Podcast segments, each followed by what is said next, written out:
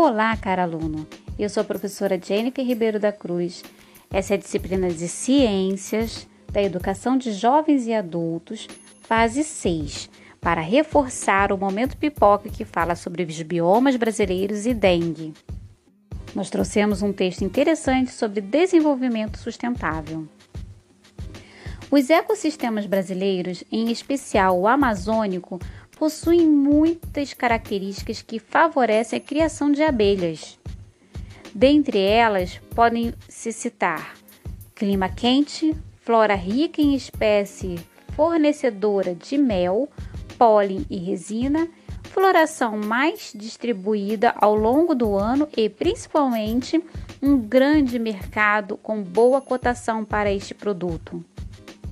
Dentro do conceito de se desenvolver práticas agrícolas economicamente viáveis, ecologicamente sustentáveis e socialmente justas, a meliponicultura, nome dado ao cultivo de abelhas sem ferrão, se enquadra excelentemente dentro dos conceitos de diversificação e melhor uso das terras da Amazônia.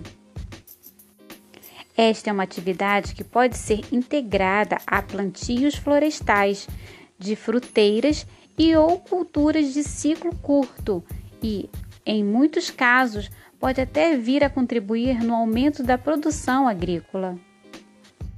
Outra importante característica da meliponicultura, esta de caráter social, é quanto às necessidades de sua mão de obra. Esta, apesar de ser de especializada e demandando conhecimento sobre biologia e o comportamento das abelhas, pode ser executada por mulheres, jovens e idosos, já que não exige força física e dedicação demorada ao manejo. As abelhas são animais que buscam livremente o seu sustento na natureza, não exigindo alimentação diária ou cuidados veterinários.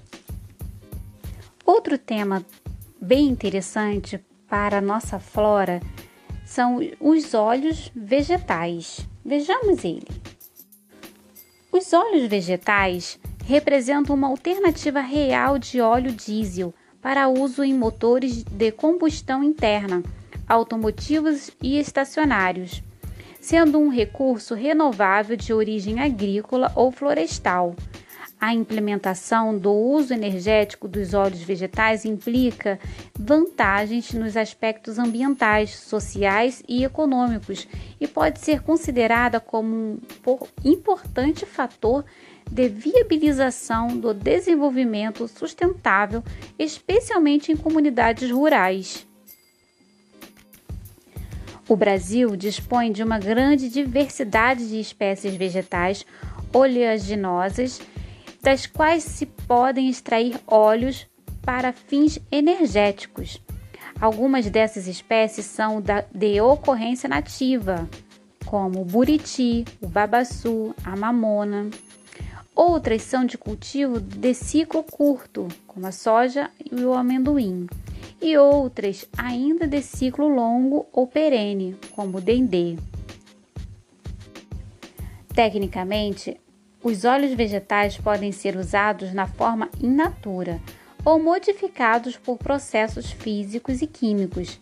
Na forma in natura, uma opção de uso é a queima em motores multicombustíveis para geração de eletricidade. Este sistema já está sendo usado com sucesso na região amazônica brasileira, servindo como exemplo o caso da comunidade Vila Boa Esperança, no Pará, onde mais de 100 famílias estão sendo atendidas com a eletricidade gerada a partir de óleo de dendê produzido na própria comunidade. E o caso da localidade de Carauari, no interior da Amazônia, onde óleos vegetais extraídos de alguns frutos típicos da região, como murumuru, babaçu, buriti e patauá, geram eletricidade para uma vila de 250 casas. Existem experiências brasileiras e internacionais que comprovam a viabilidade técnica e ambiental da utilização de ésteres de óleos vegetais puros ou misturados com óleo diesel em motores automotivos. Quanto ao aspecto técnico, os motores trabalharam normalmente apesar do registro de pequeno aumento de consumo de combustível, e quanto ao aspecto ambiental, registrou significativa diminuição de emissões de poluentes. Podemos, portanto, concluir que a eletrificação de comunidades isoladas encontra no uso energético de óleos vegetais um importante elemento de viabilização. Até mesmo a diminuição das emissões de gases de efeito estufa nas grandes cidades poderia ser baseada em óleos vegetais, caso seu preço se tornasse competitivo em relação ao diesel. Cabe a nós exigir dos governantes maior investimento em áreas ambientais para a proteção do nosso bioma e a nossa qualidade de vida.